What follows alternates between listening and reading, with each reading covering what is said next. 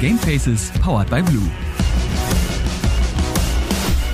Und damit herzlich willkommen zu Folge 46 von Gamefaces powered by Blue, eurem Lieblingspodcast zum Thema Gaming und allem, was irgendwie dazugehört. Und heute haben wir eine Spezial-Spezialfolge. Das sage ich zwar in den letzten Folgen gefühlt immer, aber heute ist wirklich speziell speziell, weil wir haben den Gast nicht nur zum zweiten, nein, sondern zum dritten Mal dabei.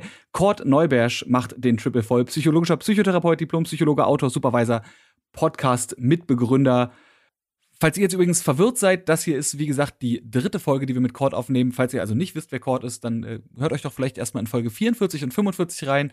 Aber jetzt höre ich auf zu reden und begrüße meinen Gast. Hallo Cord.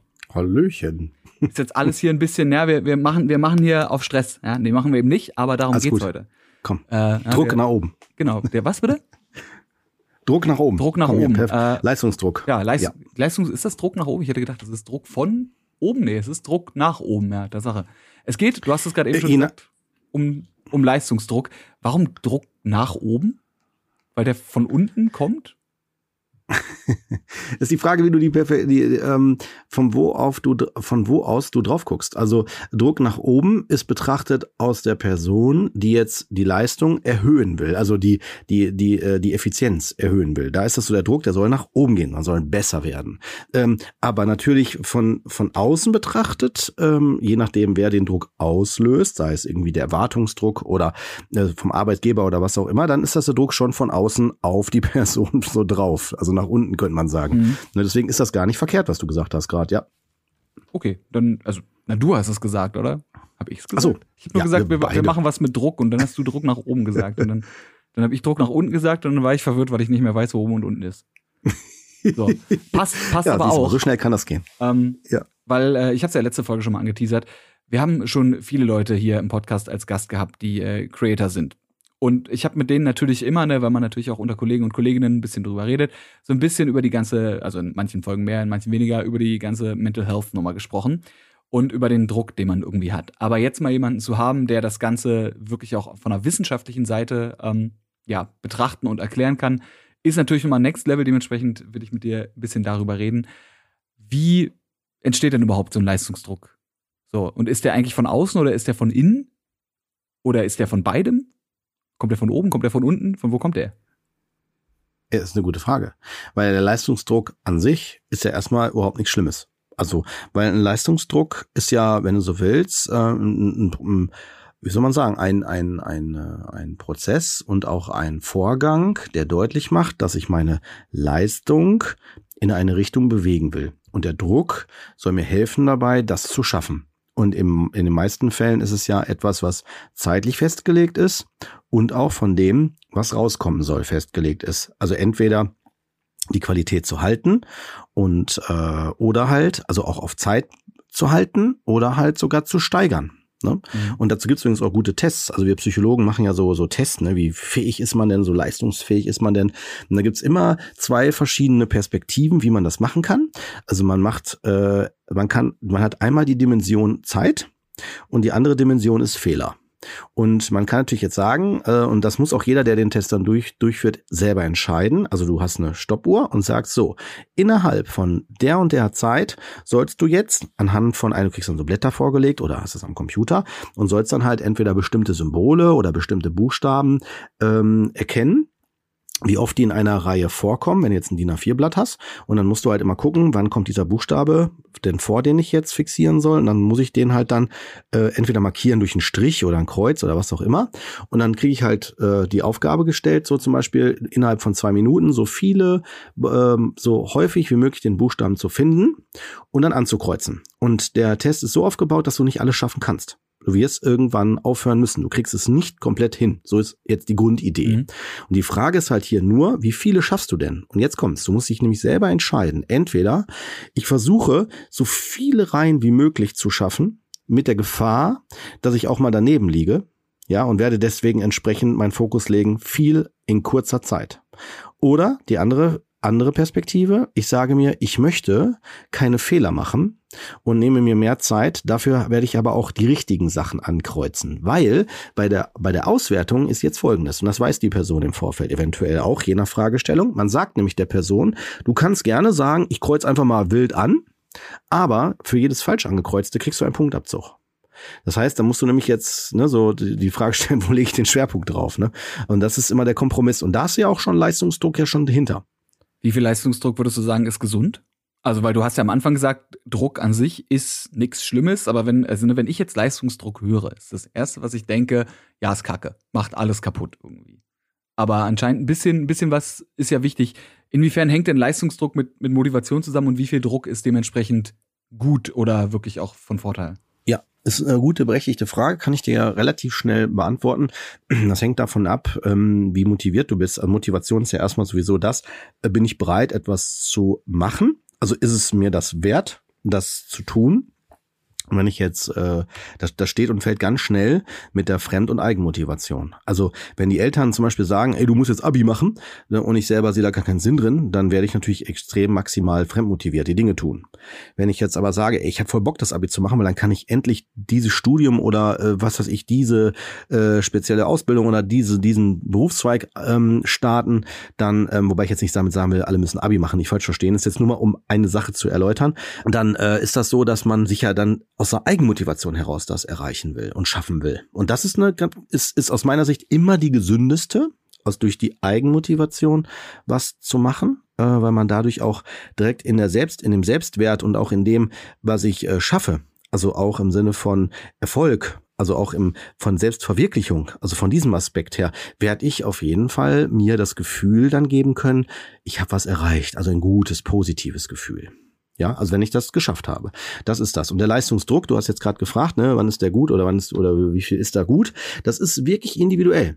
Das liegt daran, weil ähm, das hat nicht nur was mit Alter zu tun, sondern auch tatsächlich mit mit einer mit der Persönlichkeit. Ich nehme mal mich, mache mich da jetzt mal, ich oute mich da, habe ich kein Problem mit, äh, das zu sagen. Ähm, ich bin zum Beispiel jemand, ich war immer so ein Zweierkandidat. Warum? Natürlich hätte ich hätte ich auch in, in, nicht in allen, aber in vielen Fällen auch eine Eins kriegen können. Aber ich habe mir gesagt, nee, der der Aufwand dafür, um eine Eins zu machen, der ist so extrem viel höher, sei es im Studium oder wo auch immer, dass ich mir gesagt habe, das brauche ich nicht. Brauche ich nicht für mich. Also ich habe mich immer so mit einer 2 war für mich immer gut, war auch relativ in Anführungsstrichen teilweise mal schwierig, aber teilweise leichter zu erreichen, weil es mir einfach näher lag.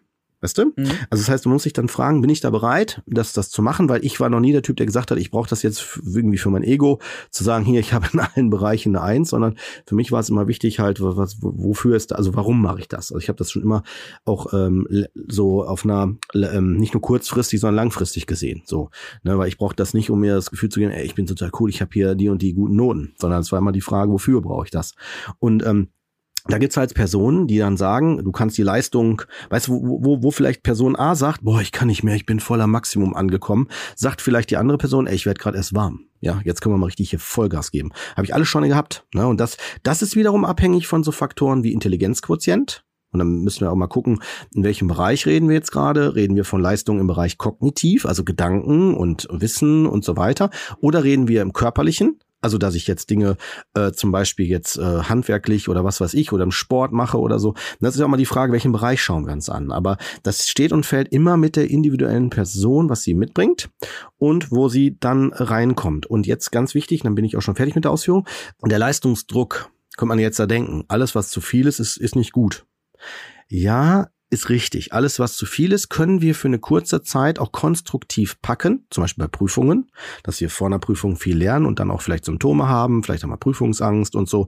Nehmen wir alles in Kauf, weil wir wissen, nach der Prüfung ist das vorbei. Wenn das jetzt dauerhaft wäre, habe ich ein Problem. Ne, da kommen wir ja auch bestimmt später noch zu, ne, Thema Burnout.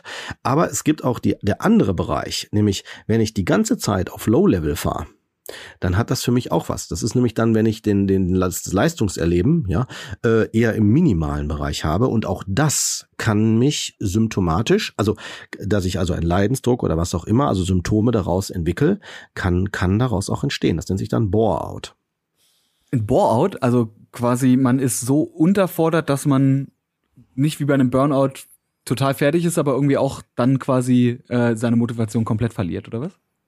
Richtig, ganz genau. Du kannst krank werden, ein bisschen zur Depression und mhm. auch noch andere Dinge, weil du einfach siehst, mein Leben ist nicht lebenswert. Also ich würde behaupten, ne, äh, dass das auch mal sein kann, dass ich dann denke, warum lebe ich denn überhaupt noch? Ne? Also es kann sein, dass ich so selbst so solche Fragen stelle, dass ich einfach sage, ich funktioniere einfach nur.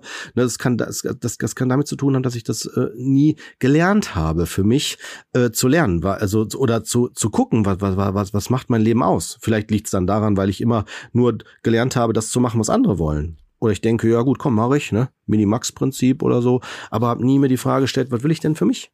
Ne? Und dann merke ich vielleicht zum Beispiel, das erlebe ich häufig übrigens auch bei Kindern, ähm, nicht bei allen, aber bei vielen, die dann zum Beispiel über Medien wie äh, sozial, wie, wie, wie neue Medien oder auch äh, sei es YouTube, also ist ja sowieso, was früher Wikipedia war, also nicht Wikipedia, sondern die ganzen Le Le Lexik Lexika, äh, also die ganzen Bücher, die man dann sich so rausgesucht hat, die 20 Bände und so, das hast du ja alles bei YouTube und im Internet und so, das kannst du ja mal eben schnell durchgehen. Aber auch, was früher Lego war am Tisch, auch, auch heute noch ist, ist, ist wirklich tatsächlich auch in der heutigen Zeit durch die, durch halt das, die Spiele. Ja, also Spiele auch am, am Computer und was auch immer. Warum? Weil ich da ähm, meine Gedankenwelt extrem äh, ausbauen kann und auch entfalten kann. Und das ist natürlich super, weil ich dadurch, finde ich, wenn man das konstruktiv nutzt, ne, es hat alles natürlich, haben wir ja in der, schon in der ersten Folge von unserer, hier in der, der Dreier, äh, dem Dreiergespann ja schon erläutert, ne, kann das natürlich auch in, in ein belastendes Setting kippen, aber generell erstmal ist das gut, weil ich mich da entfalten kann. Dann komme ich auch nicht unbedingt in ein Bore-out, wenn ich fest feststelle und erkenne, was macht mir Freude. Wenn ich merke, ich weiß nicht, was mir Freude macht, dann habe ich ein anderes Thema. Ich weiß nicht, inwieweit das hier in diese Folge reingehört, aber das wäre so jetzt, um das kurz mit Bore-out ein bisschen äh, aus zu erläutern, was ich jetzt gerade gemacht habe. Mhm. Ich musste äh, letzte Folge lustigerweise schon, als wir über Motivation geredet haben, ähm, und du jetzt von von interner oder intrinser, äh, interner und externer mhm. Motivation ja. oder intrinsischer Motivation. Intrinsische und ext extrinsische. Mhm. Ähm, äh, musste ich an was denken, was ich mal gelesen habe, was ich auch der Motivation Bias, glaube ich, nannte ähm, wo es darum ging, dass man die interne oder die intrinsische Motivation von Leuten auch kaputt machen kann durch Anreize von außen. Also wenn du zum Beispiel, ähm, weiß nicht, da, gab es irgendwie eine Story in der Schweiz, glaube ich, wurden die Bewohner und Bewohnerinnen von einem Dorf gefragt, ob es okay wäre, dass da irgendwo eine, eine Mülldeponie oder irgendein atomares Endlager hinkommt. Ähm, und viele der Einwohner und Einwohnerinnen sagten, ja, wir wollen unseren Teil zur Gesellschaft leisten und wir wollen das machen, weil wir sind, wir sind stolz auf unser Land und wir wollen halt auch was Gutes tun.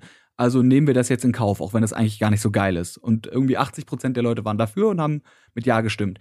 Dann dachte sich aber irgendwann in einer Regierung, ja, wir können den Leuten ja theoretisch auch noch einen kleinen Anreiz geben, ne? Also kriegen einfach alle, die dafür sind, eine kleine, eine kleine Entschädigungsprämie von, weiß ich nicht, 2000 Schweizer Franken pro Haushalt.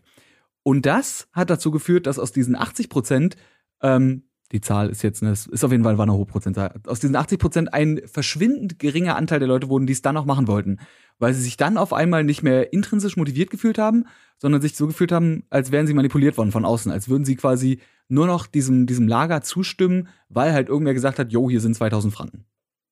So, dass man eben mit, mit Belohnungen und mit Geld äh, Motivation kaputt machen kann oder auch dazu sorgen, also wenn du zum Beispiel deinen Kindern sagst, jo, äh, ich gebe dir hier fünf Euro aufs Taschengeld drauf, wenn du einen Rasen mähst und deine Kinder dann irgendwann ohne quasi Belohnung gar nichts mehr machen.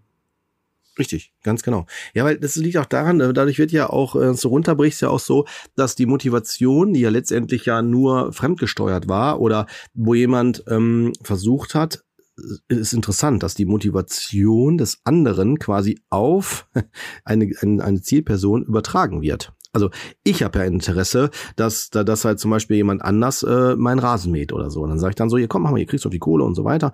Ja, und dann mache ich das dann. Aber letztendlich habe ich ja nur versucht, meine Motivation, dass der Rahmen gemäht ist, jemand anders deutlich zu machen und schmackhaft zu machen. Und dann merkt die Person, das ist vielleicht gar nicht so toll. Das, das, das erlebt man ja häufig so bei, bei, bei Kindern. Also, dass man sagt so, ey, das ist super cool, Zähne zu putzen oder das ist cool. Wenn die Kinder ganz klein sind, sagen die, ja, geil und so lustig, hihi und so weiter. Aber macht das mal jeden Tag dann, ne? Irgendwann denken die auch so, ja, komm, ey, lass stecken, ey. Also du brauchst mich jetzt nicht hier motivieren zum Zähneputzen, ist einfach doof.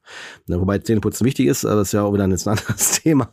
Aber so ist es tatsächlich, ja, mit der Motivation. Inwieweit bleibe ich bei meiner Eigenmotivation? Super ist es natürlich, wenn ich es schaffe, die, äh, durch Fremdmotivation eine Eigenmotivation zu entwickeln. Das ist letztendlich so das Herzstück in der Therapie, dass ich versuche, ähm, wenn jemand zum Beispiel merkt, ich komme nicht aus dem Quark, ich schaffe es einfach nicht, ja, dass man dann schaut, was ist der Hintergrund? Wo ist denn hier der, die Blockade? Wo ist hier das Problem? Ne? Wofür steht steht das denn und so weiter, das dann zu erkennen und dann durch das Selbst, Selbsterkennen und auch selbst ein Ziel zu formulieren, dann daraus eine Eigenmotivation für die Veränderung zu finden.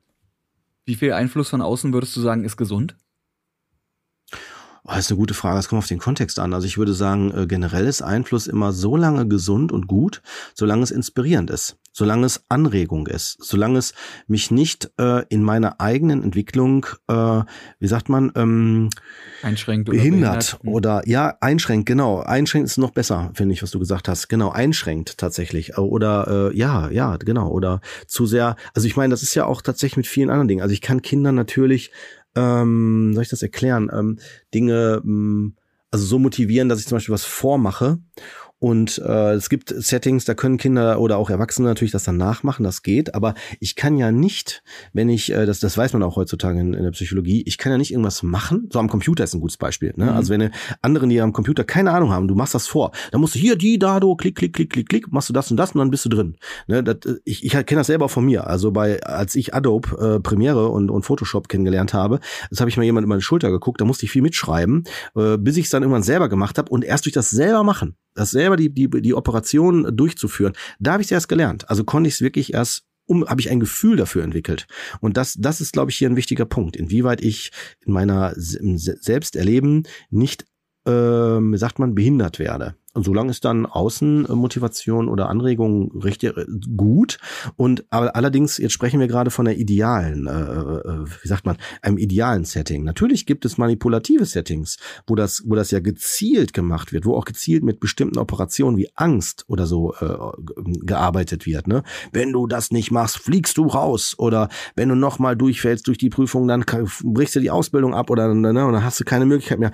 Dann hast du eine ganz andere, plötzlich eine ganz andere Grundmotivation ne, die vielleicht dann erstmal oh, dramatisch wirkt, aber sagen ja auch einige hinterher, das erst hat dazu geführt, also dadurch, dass es so eine, ich sag mal, eine Endgültigkeit mit sich bringt, dass ich überhaupt erst aus dem Quark kam. Deswegen finde ich so schwer, ne, das so, so für alle allgemeingültig zu sagen. Manche brauchen so mehr, man sagt auch so Druckmotivation, so Schubmotivation von hinten, ja, äh, um, um dann so eine, so eine Eigenmotivation daraus zu, zu entwickeln. So ein bisschen wie ein Auto, was, was, was irgendwie steht und nicht, nicht angeht. Man muss es erst anschieben, bis es dann selber anspringt und dann fährt es. Da könnte man jetzt wahrscheinlich auch, und da bist du ja auch ein bisschen beheimatet, also ein bisschen beheimatet, äh, in die Verhaltenspsychologie reingehen. Ich muss jetzt zum Beispiel so an, an Skinnerbox denken mit äh, positiver und negativer Bestrafung. Ah, ich weiß, was du meinst. Ja, ja, oh ja, ja. Das sind so Verstärkerpläne oder also, dass du Anreize schaffst, dass jemand sein Verhalten verändert in eine Richtung, ne?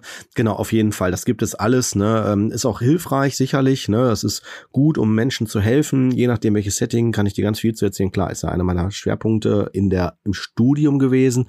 Wobei ich jetzt nicht mehr in so einem Setting arbeite, dass ich jetzt äh, vordergründig manipulativ arbeite, sondern eher äh, durch geleitetes Entdecken. Also ich arbeite hier in meiner Praxis äh, mit, mit Erkrankungen, also zumindest äh, kommen sie mit einer Diagnose, so sage ich es mal vorsichtig, und bestärke sie dann darin, dass sie ähm, äh, wieder in ihre eigene, ich nenne es mal gesunde Autonomie, ja, in wieder in ein gesundes, in ein anderes Lebensgefühl äh, zurückgehen. Ja. Und das dann vor allem, das ist gerade gesagt, autonom ist, glaube ich, hier das Stichwort, äh, ja, selbst, selbstbestimmt und selbst ich glaube, was heißt ein autonomes Selbstleitend, glaube ich, ne, selbstlenkend. Ja, genau. Ähm, unabhängig. Unabhängig, ja. Äh, auf ihr, auf ihr Leben klarkommen, klingt jetzt ein bisschen, aber du weißt, was ich meine. Also. Ja, genau, dass es sich selbst reproduzieren kann, dass du es also selber machen kannst, weil ansonsten hast du das Gefühl wieder im Bereich Psychologie, ne, so, oh, ich komme jetzt hier neue Situation, neues Problem, ich komme nicht klar, ich brauche wieder einen Psychologen. Und das ist ja totaler Quatsch. Also es geht ja darum, eher, eher sowas äh, so zu helfen, dass die Person denkt, ah, okay, neues Problem, äh, was habe ich denn da gelernt? Okay, was kann ich jetzt da selber anwenden? Also wie kann ich unabhängig, autonom mit der Situation umgehen?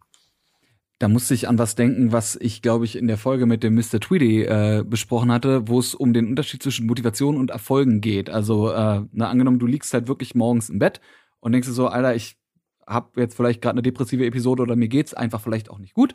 Äh, ich habe keine, ich komme zu nichts und ich will nichts anfangen. Und dann würden manche Leute denken, ja, wenn ich die Motivation hätte, dann würde ich das ja machen. Aber wenn du die Motivation kurz mhm. hättest, das zu machen, dann fängst du vielleicht an und merkst so, nee, ja, das ist es trotzdem nicht. Äh, wohingegen ein Erfolgserlebnis dazu führen könnte, dass du dadurch motiviert bist und es weitermachst. Also sein Trick zum Beispiel war, wenn er merkt, er hat einen Tag, an dem er zu nichts kommt, ähm, das habe ich jetzt auch öfter schon gehört, macht er irgendwas Kleines. Ja? Er macht nicht die großen, schweren Sachen, für die er nicht die Kraft hat, sondern man, er faltet halt zwei Hosen aus dem Trockner oder wirft eine, wirft eine Spülmaschine an. Und dieses Erfolgserlebnis, was Kleines geschafft zu haben, kann dann wieder aufbauen und äh, was Größeres in Gang werden. Also es ist, es ist quasi nicht Initialmotivation, was ist, was hilft, sondern dass tatsächlich äh, ja, was, was machen das ist, was hilft. Aber ist das auf alle anwendbar, dass man sagt, jo, es kann nicht, es reicht nicht aus, wenn du sagst, jo, ich hab da jetzt Bock drauf, sondern äh, du musst auch, wenn du keinen Bock drauf hast, was machen und merkst dann, wenn du es geschafft hast, das ist eigentlich das, was dir die Energie gibt, weiterzumachen. Ja, auf jeden Fall. Also es ist so, äh, also es, es, es gibt immer zwei, zwei Seiten, aus, wenn es so, was du jetzt gerade aufgemacht hast, äh, genauer eingrenzen willst. Also einmal der Bereich, so würde ich es runterbrechen, der so, den man machen muss, ja, wie zum Beispiel sich waschen, anziehen. Ja, gibt Leute, die sagen, ey geil, super, freue ich mich drauf, wieder neue Sachen anziehen und ey, yo, wieder duschen, geil, super. Gibt's alles, klar, aber jetzt erstmal würde ich jetzt erstmal äh, äh, davon ausgehen, dass das vielleicht, äh, man das vielleicht ein paar Tage schön findet, an manchen Tagen halt dann wieder nicht. Also eher zu diesen Bereichen gehört, die man machen muss, ob man will oder nicht. Und dann gibt's den Bereich, wo man äh, Dinge hat und da würde ich natürlich jedem, der zuhört, empfehlen, dass man vielleicht guckt, dass man sein Leben so ausrichtet, dass vieles von dem, ja, in dem Bereich tatsächlich sich im Leben widerspiegelt. Also ich würde sagen, ich habe das für mich gemacht. Deswegen wirkt das ja so, wie du auch angeteasert hast, dass ich so viel mache.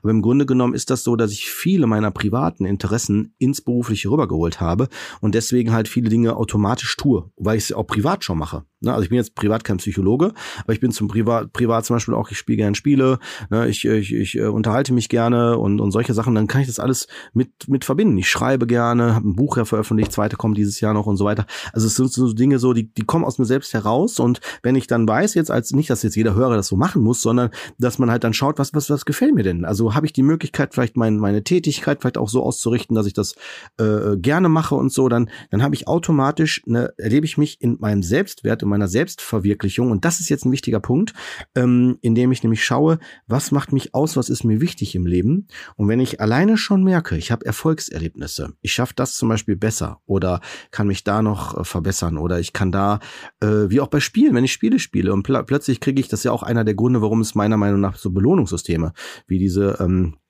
ganzen äh, Auszeichnungen und so weiter in Spielen und so, äh, die dann so freigeschaltet werden, um einfach deutlich zu machen, ey, ja, du hast was Cooles gemacht, dann kriegst jetzt hier eine Belohnung, Verstärkung und so weiter.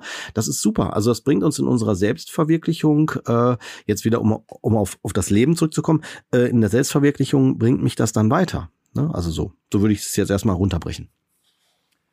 Wenn man äh, aber dann immer weiterkommt, äh, also zum Beispiel in Bezug auf, weiß ich nicht, jetzt Content Creator ist ja so, so ein Fall, das ist ja auch mein Job, haben viele das Problem, gerade im kreativen Bereich, also da muss man, glaube ich, nicht ein Content Creator sein, wobei das ein Wort ist, ich meine, jeder, der irgendwie Inhalte erschafft, auch ein Maler ist ja technisch gesehen ein Content Creator, dass man manchmal so, ja, die, die Zweifel an sich selbst hat und so diesen Perfektionismus hat.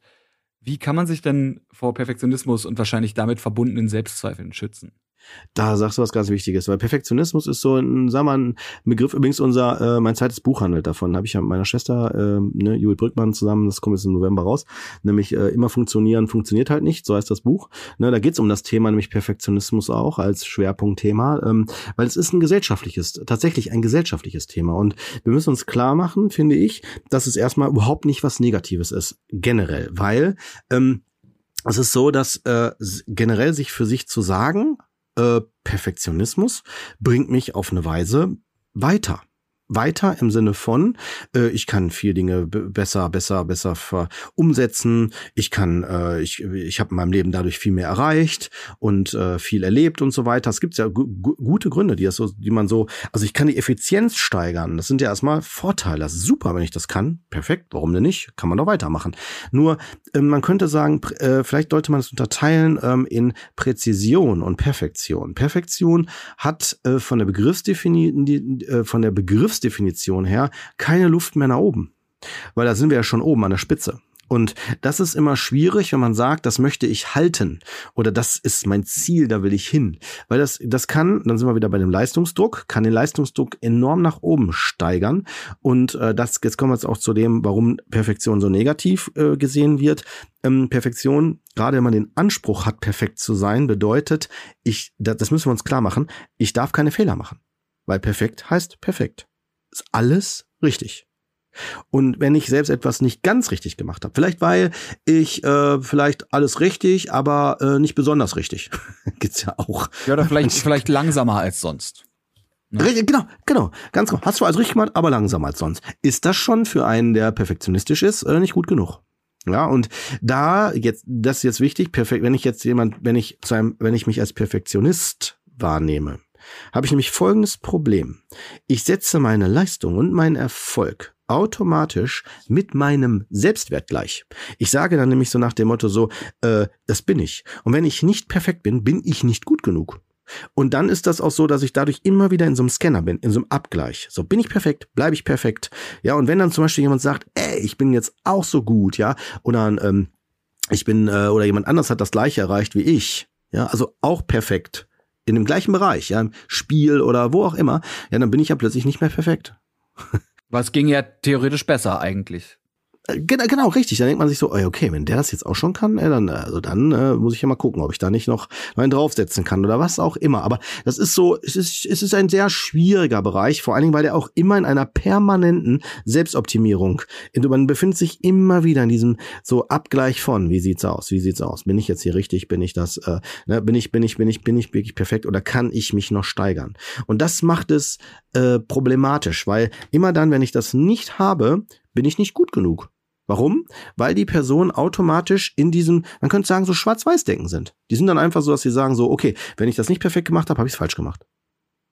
Und dann bin ich, habe ich, bin ich kein Gewinner. Habe ich es nicht geschafft. Dann bin ich in dem Fall dann, wenn man so will, ein Verlierer. Ja, und das ist etwas, das, das gibt mir immer das Gefühl, nicht gut genug zu sein. Und so meistens kommen solche Konzepte noch hinzu. Sei es durch die Geschichte, ne, was man erlebt hat, vielleicht auch in der Kindheit, dass zum Beispiel irgendwie Elternteile oder Familienanteile Teile gesagt haben, du bist nichts wert oder, oder, oder man ist nur was wert, war ja früher auch so sehr in der, in, in vorherigen Generationen ja ein Thema. Du bist nur was wert, wenn du was geleistet hast. Das erlebe ich häufig in der Praxis dann, wenn die zu mir in die, Klin in die Praxis kommen, dann sagen die dann häufig so, ja, ich bin noch nichts wert. Und dann sage ich so, ja, wann sind sie denn was wert? Und dann sagt die Person so, ja, erst muss ich muss erst mal was leisten. Dann sage ich dann immer so, okay, das heißt also Babys, die zur Welt kommen, die sind dann äh, nichts wert. Die sind dann nix, weil die können was sollen die leisten, ne? Außer äh, vielleicht noch Arbeit machen in dem Moment, ne? Ich überspitze das dann absichtlich immer. Ja, und dann kommen viele auch zum Grübeln und denken sich so, ja, stimmt eigentlich, ne? Babys, ja, was machen die denn? Ja, Gut, müssen sich entwickeln, müssen auch was leisten. Also man kann sich das entsprechend auch schön reden, aber oder oder passend reden, ne? aber worauf will ich hinaus? Solange ich in so einem Denken bin, mit diesem Schwarz-Weiß-Setting, wird's für mich schwierig und auch symptomwertiger. Weil sie, sie, es ist so, dass durch diese, ich nenne es mal diese Bewertung, die da stattfindet, es ist ja nicht eine Beschreibung, so im Sinne von, ich habe jetzt was, also Be Beschreibung, Unterschied zwischen Beschreibung und Bewertung ist, dass ich bei der Beschreibung nur Dinge benenne, ohne sie automatisch zu interpretieren im Sinne von zu gewichten nach gut, nicht gut, also sowieso wie so wie so wie wie, wie so eine ja eine Bewertung mhm. vorzunehmen. Und ähm, das ist insofern wichtig, weil an der Bewertung hängen Emotionen mit dran, bei einer Beschreibung noch nicht. Also ich kann zum Beispiel sagen, ähm, du hast das noch nicht fertig gemacht dann ist das erstmal beschreibend gemeint. In, in, in den meisten Fällen in der Praxis äh, sage ich das sogar auch. Was ich Ihnen jetzt sage, ist beschreibend gemeint. Warum? Weil wenn ich sage, du hast das noch nicht fertig gemacht, kann es bei den Perfektionisten ja ankommen, als du bist noch nicht gut genug. Mhm. Du musst das erstmal fertig machen. Das, ich, wär, mein Und, erster Gedanke war auch, du hast das noch nicht fertig gemacht. Das, da fehlt noch was, da ist noch irgendwas nicht richtig, du hast verkackt. Das ja. hätte eigentlich, der Standard ist, es hätte fertig sein sollen, obwohl niemand gesagt hat, dass es fertig sein muss. Ich weiß mhm. ja überhaupt nicht, ob es da eine Deadline gibt oder nicht, als Außenstehender in der ja. Story. Und trotzdem war mein erster Gedanke gerade, Scheiße, ist noch nicht fertig. Genau, genau. Wobei ihr natürlich, ich habe die Satzstellung jetzt absichtlich so gewählt, weil sie schon äh, sehr viele Hinweisreize in Richtung äh, emotionaler Wertung äh, beinhalten. Mhm. Oh, weißt du, weil ich könnte ja auch sagen, das ist noch nicht fertig. Aber du hast das noch nicht fertig gemacht, ja. Genau, genau, ne? Oder oder oder genau, das ist noch nicht beendet oder was auch immer, ne? Genau. Und ähm, das ist natürlich auch und das ist äh, genau das das Thema, weil es geht auf äh, wie wie sehen sich Perfektionisten selber? Sie, sie zum Beispiel, sie empfinden sich tatsächlich immer noch als so, ich bin nicht gut genug, ich muss noch was verbessern. Ja, also immer so in Richtung alles richtig sein müssen oder auch dann, dass man dann auf einmal auch sagt, so, äh, ist ja auch häufig ein Thema. Übrigens, was ich gerade alles erzähle, das gibt's auch in Form von Fragebögen. Ne? Da kann man dann reinschauen, also gucken, wenn jemand wissen will, bin ich jetzt Perfektionist oder nicht. Da gibt's für in, in, in der Psychologie äh, Fragebögen zu, um das rauszufinden. Bin ich zum Beispiel jemand, der sagt, nein, ich muss erst noch 400 Listen erstellen, bevor ich irgendwie mich mal mit Freunden treffe oder sonst was. Also, dass man gar, gar nicht mehr äh, fertig wird oder es auch viel länger dauert und ich mich fragen muss, ist es das überhaupt wirklich wert gewesen? Ja, also das fällt denen dann schwer, auch zu sagen, ich lasse das jetzt so stehen, ja, Also so, das ist auch so, so ein Thema und auch natürlich Kritik ist natürlich auch so ein Punkt. Ne? Also wenn, wenn, wenn man jetzt einen Perfektionisten kritisiert, äh, kannst du dir vielleicht vorstellen, was dann als, als Rückmeldung kommt. Wie was? Nein. Ne, so, also weil man, weil man, weil, weil Kritik im Sinne von eine, eine, eine Rückmeldung zu etwas, wie man etwas gemacht hat, gerade wenn vielleicht Dinge noch nicht so gut laufen, äh, ist ja automatisch die Rückmeldung, du bist nicht gut genug. Für Perfektionisten jetzt. Mhm. Du bist noch nicht perfekt. Ne? Und äh, da, ich, ich rede die ganze Zeit jetzt wirklich von den Dingen, wo es ein Problem wird. Ne? Also um das nochmal deutlich zu machen, wo wir, wo wir von von dem Konstruktiven, was ich ja eingangs sagte, einen Hang zu haben, mich zu verbessern, mich zu orientieren, danach meine Leistung effizienter zu machen. Das grenzen wir jetzt gerade ja davon ab. Ne? Und auch vor allen Dingen neben Perfektionisten, das ist ja auch noch so ein Thema, vieles auch dann äh, so so so persönlich. Also wenn zum Beispiel irgendwie ein Glas umkippt, ja und so weiter, äh, läuft das läuft dann irgendwie Wasser aus oder sonst was, denkt man sich so, ach versagt, ja oder Glas fällt runter, geht kaputt. Oh nein, was habe ich da gemacht? Oh Gott, ja so solche Sachen als ein als ein Beispiel. Ne? Mhm. Genau. Und auch, ach, das ist ja auch noch ein Thema. Das sollte man, das sollte man wirklich nicht unterschätzen. Den Punkt habe ich noch vergessen. Äh, das ist ja auch, das hat man in der letzten Folge, ne? Teams. Mhm. Das ist ja auch so etwas, dass Perfektionisten haben ja auch, haben es auch wirklich echt, echt viel, viel schwieriger in, in, in, in Teams. Weil, wenn ich jetzt zum Beispiel sage, äh, nach dem Motto so, ey, das war jetzt nicht gut genug, ja, so, also äh, das, das muss mindestens hier, äh, wir können nicht einfach nur hier die Mission erfüllen, wir müssen oder das und das einfach nur gewinnen. Nee, ich möchte auch noch mindestens auf Platz eins innerhalb der Ränge stehen. Wenn ich das nicht habe oder so, ja, also dass man dann so, so, so auch viel auch mit Missgunst, Neid und solche Themen, die können automatisch mit da reinkommen. Oder dass ich, obwohl ich vielleicht gewonnen habe, total gefrustet bin und sag, ja, letzte, wie du auch eingangs sagtest, war, war zu langsam. Letztes Mal war ich zehn, zehn, zehn Sekunden schneller oder was. Es könnte ja vor allem auch andersrum sein, dass selbst wenn du ein Perfektionist bist, du ja, wenn du eine einzelne Person, also angenommen, ich wäre Perfektionist ähm, und ich mache für mich mhm. eine Mission und von meinem Wissensstand aus oder von meinen weltlichen Ansichten aus habe ich die Mission perfekt erfüllt. Und jetzt spiele ich in einem Team und merke, oh, da gibt es noch andere Ansprüche, die zwar nicht von mir selber kommen, aber dadurch, dass sie von anderen Leuten gibt, müssen die ja existent sein. Und dadurch Sachen, die ich eigentlich als für gut genug befunden habe, selbst mit meinem Perfektionismus, dann plötzlich nicht mehr gut genug sind. Genau.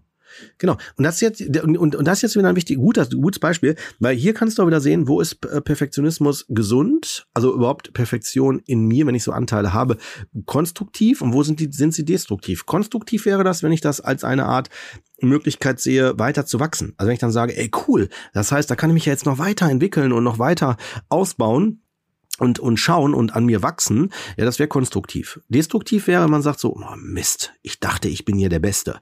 Mist, bin ich immer noch nicht. Jetzt muss ich das auch noch machen und das und vorher und dann fängt man an zu üben, macht vielleicht die Nächte durch und was weiß ich, nur um das dann zu erreichen, um zu sagen, ja, geschafft. Ja. Ist wahrscheinlich, ja. also fällt auch wieder in das Muster extrinsisch, äh, extrinsisch und intrinsisch. Intrinsischer Perfektionismus mhm. wäre wahrscheinlich, kann bestimmt auch krampfhaft und äh, zu krass sein, aber wenn von mir aus quasi der Wille kommt, ich möchte gut in etwas sein, ähm, ist das motivierend und äh, wahrscheinlich schon irgendwie hilfreich im Leben. Und wenn es von außen kommt, äh, ja, ist dann irgendwie ein Vergleich da, ist, äh, ja, wie gesagt, ist der Vergleich da, kommt vielleicht Kritik von außen, äh, die einem selbst dann das Selbstwertgefühl nach unten schießen lässt. Ich musste gerade eben noch dran denken, über Kritik äh, generell würde ich auch gerne noch reden, aber ich musste dran denken, dass man vielleicht äh, diesen Perfektionismus auch hat, um auch von anderen Sachen wegzulenken. Also so der Unterschied zwischen Effektivität und Effizienz, ne? also Effizienz quasi eine Sache richtig gut zu machen und Effektivität die richtige Sache zu machen.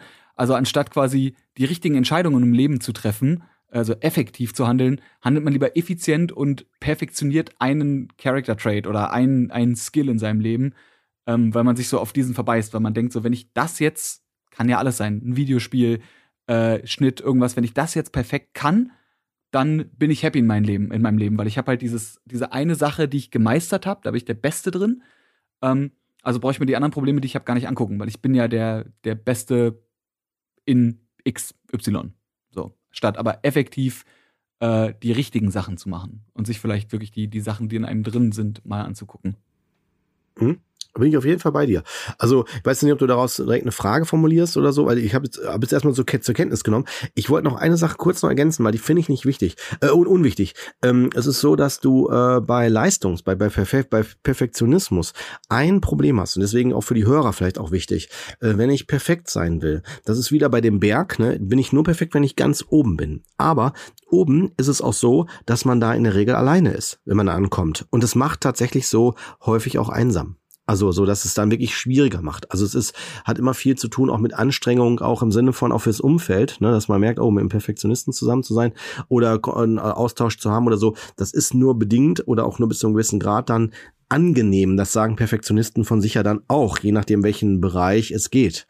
Ne, deswegen möchte ich da, also bei diesem destruktiven Anteil, den ich ja gerade ausgeführt habe, immer empfehlen, ähm, wenn es zu stark wird oder man das Gefühl hat, man kann es nicht beeinflussen, lohnt es sich auf jeden Fall, das ernst zu nehmen. Und wenn es so, wenn es Richtung Leidensdruck geht, auf jeden Fall lohnt es sich dann da auch nochmal drüber nachzudenken, ob man vielleicht auch mal mit einem, vielleicht einem Psychologen oder so einen, einen Beratungstermin, also so, so, so ein Erstgespräch macht, muss man jetzt nicht direkt in die Therapie gehen. Aber um das nochmal abzugrenzen, vor allen Dingen, wenn es wirklich in Richtung Leidensdruck geht, in depressive äh, Symptome ne? oder dergleichen.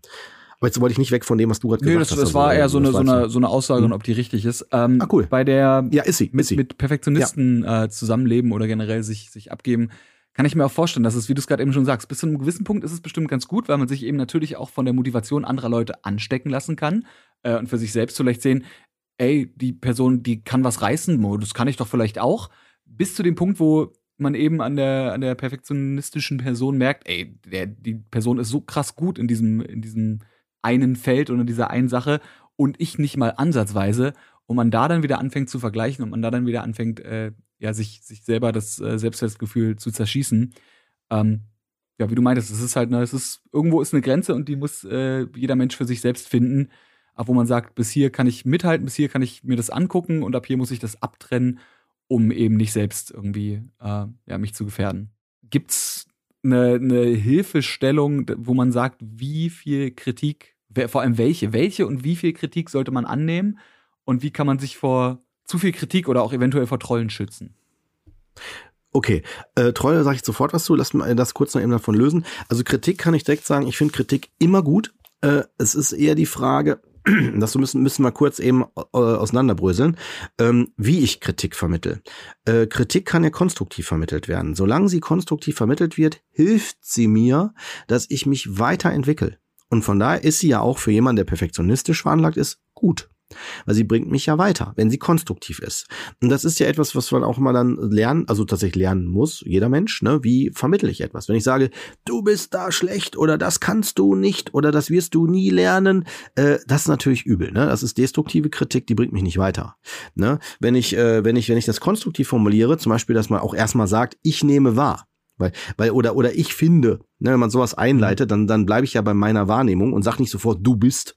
Ja, weil ich stecke ja nicht in, in der anderen Haut, ne, sondern das nehme ich dann halt so wahr. Das ist jetzt sehr psychologischer Feinschliff, aber nur, um auch nochmal das zu verdeutlichen, was da passiert. Ja, ich meine, klar, na, du bist ist eine, du bist ist eine, auch wenn sie nicht wahr sein muss, aber du bist wirkt wie eine Aussage, die man erstmal annimmt. Und ich finde, äh, wirkt wie was, womit ich, also wo ich entweder sagen kann, ignoriere ich komplett, oder wo ich sagen kann, muss nicht so sein, aber ich kann es mir mal angucken. Ja, vor allen Dingen, du bist, es ist, ist, ist aus psychologischer Sicht äh, unlogisch äh, oder oder nicht richtig, nicht zutreffend, weil äh, du bist äh, kann kann man gar nicht treffen, weil man ist ja nicht der andere. Mhm. Das geht ja gar nicht. Es ist anmaßend auf eine Weise. Ne? Also deswegen, also man könnte sagen, du bist für mich das ist was anderes. Dann rede ich wieder mhm. äh, äh, aus meiner Sicht. Ne? Also das, das muss man sich mal klar machen. Indem, wenn ich was äußere, bleibe ich automatisch immer in meiner eigenen Wahrnehmung. Ich kann ja nicht sagen, wie der andere sich wahrnimmt oder wie der andere ist, weil ich stecke nicht in der, in der Haut des anderen.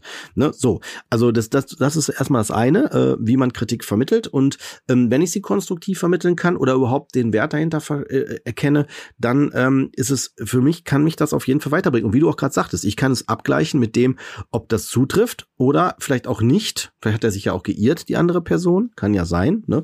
Und, und so kann ich dann damit klar umgehen. Wenn wir jetzt aber auf Trolle eingehen, das wolltest du ja noch sagen, also in, mhm. dem Kontext, ne, das ist ja eh so ein, so ein, so ein Thema. Also wenn da jemand, also so, du meinst wahrscheinlich auch so, ähm, also so, soll, man, soll man vielleicht einen bestimmten Kontext aufmachen dafür? Oder Können wir gerne machen, klar, klar. Sagen dazu? Ja, ja. Hast du da einen so, der dir dazu einfällt gerade so? Wäre jetzt ganz gut, ganz gut wäre hier, auch für, äh, na, ich, für die Hörer so? Also ich denke besonders natürlich, wenn wir so von, von äh, ja nicht nur Content Creator Seite, sondern auch so Social Media Seite, mhm. weil ich meine, es gibt ja auch genug genau. Leute, die äh, auf Twitter in Diskussionen drin ja. sind und dann plötzlich einen, einen, einem Treu begegnen. Da muss man nicht Creator sein und eine Milliarde Fans irgendwo haben, da kann man auch einfach ein ganz normaler Mensch sein, der einen anderen Job hat und der sich einfach auf Social Media rumtreibt. Ähm, und man kann auch da in Trolle reingeraten. Also so eine Leute zum Beispiel.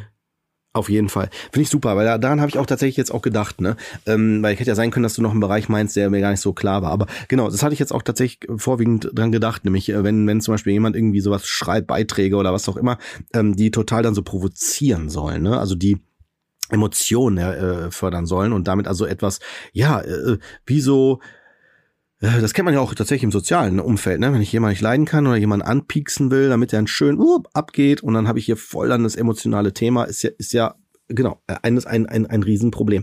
Man kann, ähm, dazu kann ich nur sagen, ähm, äh, es sagt viel auch über mich aus, wenn ich mich natürlich von einem Troll mitreißen lasse. Äh, weil das eine ist ja was, was die Person versucht zu, zu, zu provozieren. Das andere ist ja, was ich, was ich äh, ähm, zulasse. Und man kann sagen, solange ich emotional auf etwas reagiere, habe ich das Thema für mich auch noch nicht abgeschlossen. Also dann hänge ich da selber drinne und bin quasi gefühlt auch in dem Bereich angreifbar. Ne, also wenn zum Beispiel jemand, ähm, sagen wir mal, eine Lüge äh, provoziert, indem man irgendwas schreibt, so, ne, so alle sind so und so oder das und das wird nie klappen oder was weiß ich, irgendwie so sowas Provozierendes, dann äh, könnte man natürlich darauf eingehen, äh, wie kannst du das nur behaupten, stimmt ja gar nicht und so weiter. Dann, dann würde ich ja, das sage ich auch tatsächlich in Therapien, ne, wenn zum Beispiel jemand äh, Gerüchte oder oder oder Falschaussagen oder oder oder oder Dinge, Sachverhalte falsch darstellt oder so, um was zu provozieren, ähm, sage ich dann auch immer an der Stelle, schauen Sie mal, wenn Sie das machen, dann äh, sind Sie ja am Fliegenfänger, dann sind Sie ja, haben Sie ja genau genau das, das gemacht, was die andere Person erreichen will. Und die Frage ist ja, was, was wollen sie denn mit, mit ihrem, mit ihrer Reaktion jetzt darauf einzugehen, denn, denn erzielen? dann sag, sagen die meisten so, ja, ich will das richtig stellen oder ne, das ist ja äh, ist ja eine Falschaussage, da muss man ja gegen vorgehen oder wie kann die denn nur sowas, ne, ich muss die ja davon ja erstmal überzeugen und so weiter und dann und dann wäre ich dann dann sage ich denen in der Regel dann immer dazu, ähm, das ist ja genau das, was die Person ja äh, wollte. Sie wollte ja genau sie dahin bringen, dass sie darauf so reagieren und letztendlich ist sie ja dann da gefühlt immun. Oder es interessiert die Person vielleicht auch gar nicht, was sie sagen. Vielleicht kennt sie sich in dem Sachverhalt ja auch gar nicht aus. Ne? Nur sie, sie würden sich ja dann der, der Person dann zur Verfügung stellen. Also das heißt, um das jetzt aufzumachen hier, ähm, ich versuche, äh, versuche deutlich zu machen, dass wenn ich emotional mich auf sowas einlasse, dann habe ich ja das Ziel, was dann dieser Troll erreichen will, habe ich ja dann ähm, die, erreicht für die Person. Mhm. Also oder der Troll hat, hat sein Ziel erreicht. Ganz, ganz genau, ne? Und das ist ja auch, das ist ja auch bei, bei, bei Nachrichten, ne? Also wenn dann sowas aufploppt und ich klicke dann drauf, will einfach die Nachricht lesen und sehe, die ist inhaltsleer. Also einfach nur Quatsch. Aber ich habe draufgeklickt, ich habe dem Raum gegeben, ich habe dem Aufmerksamkeit gegeben und was weiß ich. Ne, das ist, das, da würde ich dann auch empfehlen, auf jeden Fall, äh, stopp, mach das nicht. Es sei denn, es sei denn, ich brauche es mal für mich, um mich emotional zu entladen oder mhm. mitzuteilen. Also ich mache es bewusst, ich lasse mich dann bewusst auf den Troll ein, alles gut. Dann muss man ja selber entscheiden, ob man das machen will. Ist ja okay, kann man ja dann tun. Man sollte sich nur halt fragen, weiß ich, was ich da tue. ne, so, das wäre so meine Empfehlung. Okay, also man, man kann theoretisch auch mal aktiv sich mit dem Troll streiten, äh, wenn man vorher sich bewusst ist, dass man merkt, okay, ich möchte jetzt einfach auch mal ein bisschen wenden irgendwie, ich möchte mal ein bisschen, ein bisschen Druck ablassen oder so.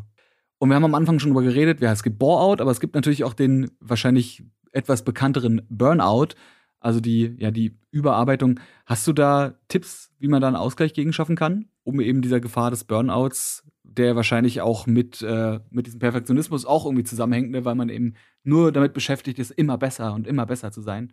Ähm, ja, wie man dagegen vorgehen kann, um eben am Ende nicht auszuburnen. Auf jeden Fall. Also es gibt viele Punkte, wie man dagegen vorgehen kann. Zum einen muss mir erstmal klar sein, dass, dass, dass ich sowas habe. Also ich würde sagen, das ist somit das Allerwichtigste beim Burnout. Ähm, dass ich also mir einzugestehen, zu sagen, alles klar, irgendwie, was ich da mache, wird zu viel oder es, es, es, es, es wächst mir dem Kopf hinaus oder ne, so ich, ich kann das, ich kann das nicht mehr greifen oder es hat sich verselbstständigt. Ne?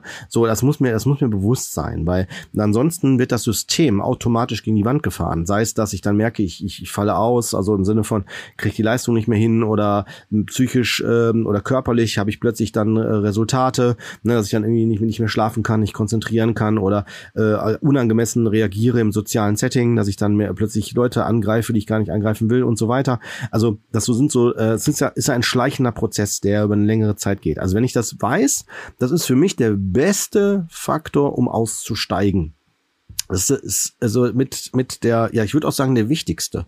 Also wenn ich das nicht erkenne, habe ich keine Chance. Weil selbst wenn ich mir eine Auszeit nehme, sei es durch Urlaub oder keine Ahnung, ja, ich aber nicht erkenne, dass ich sowas habe, äh, gehe ich ja automatisch wieder rein. Also dann, mhm. dann würde ich es ja wieder fortsetzen. Ne?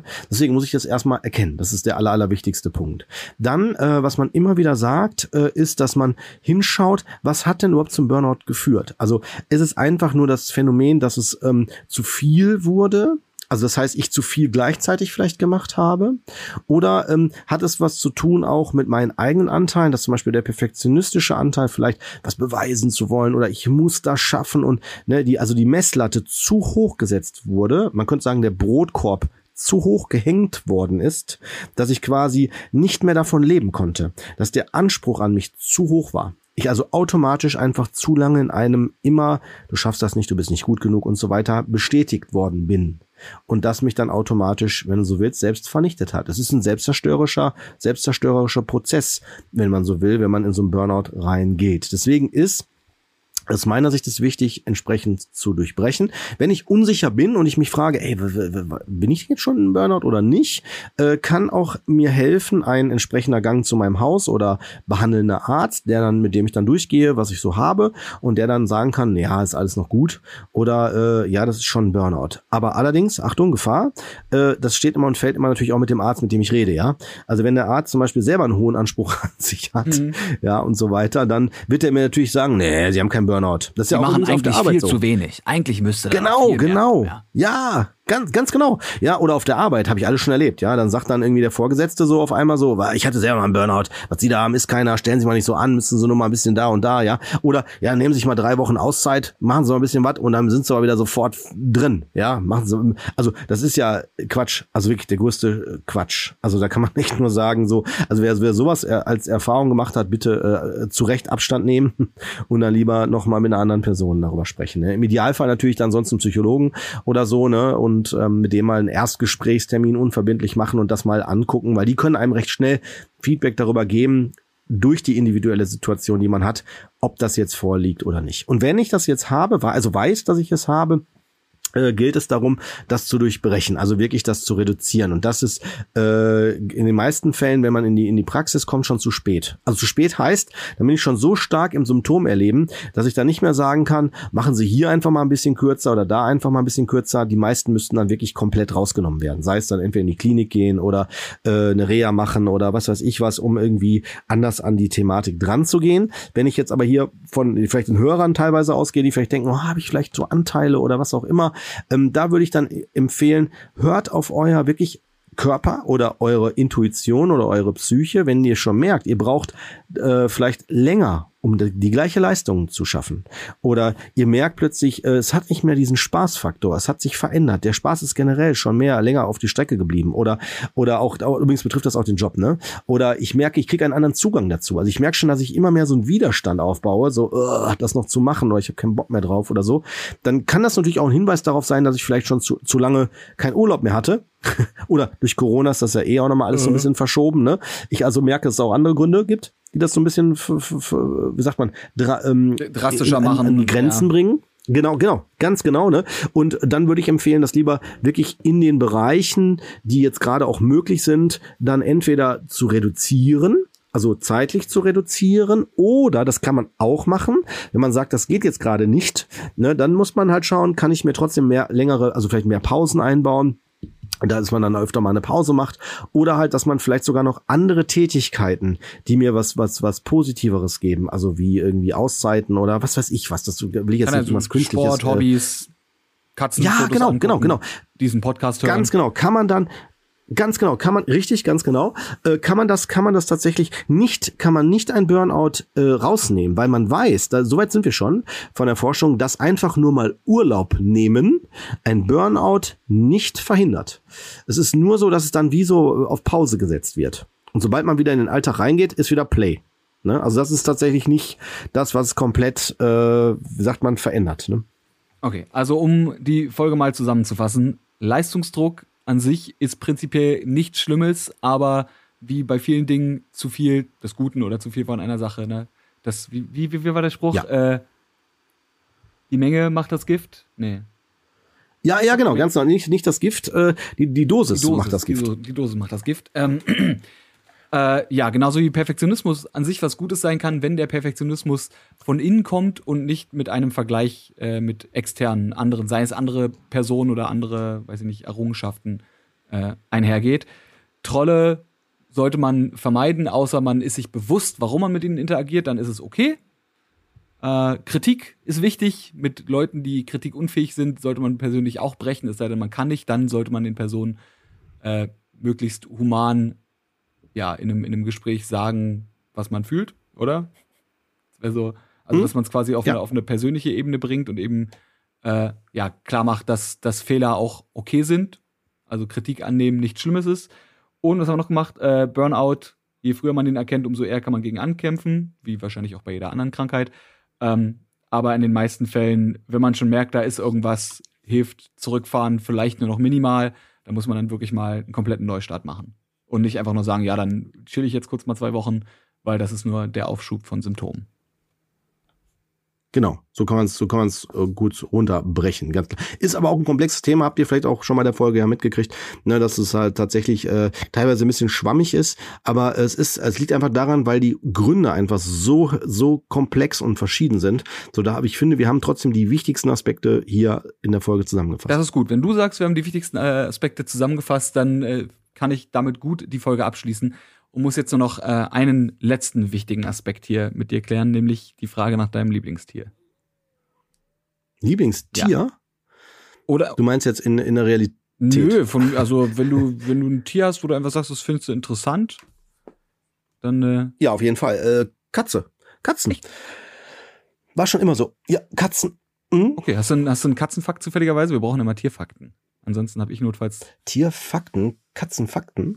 Okay, ja, was heißt Katzenfakten? Ne? Ich finde sie klug, intelligent, äh, sind, mit denen kann man kuscheln.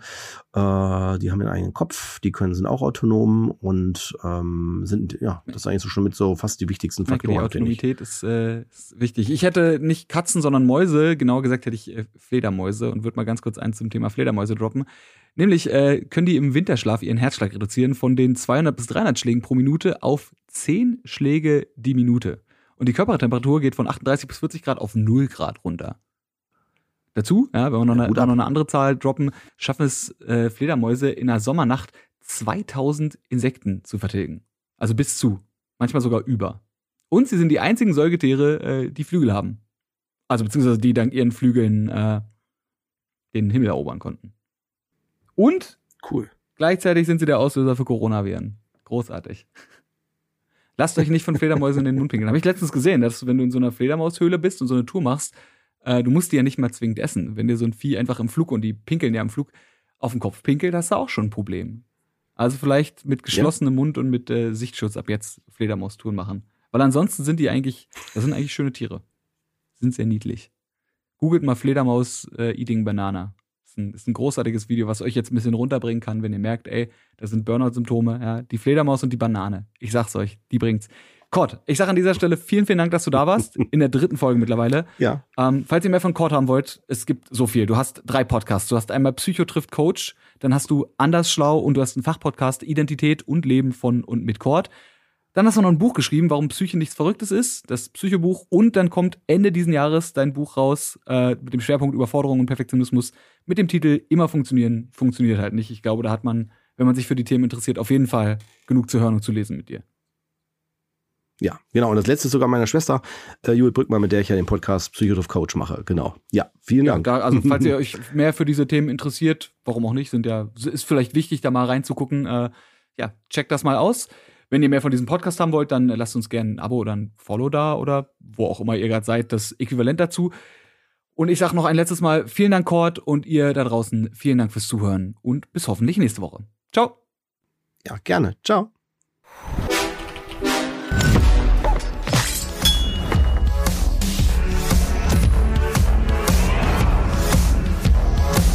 Game Faces powered by Blue.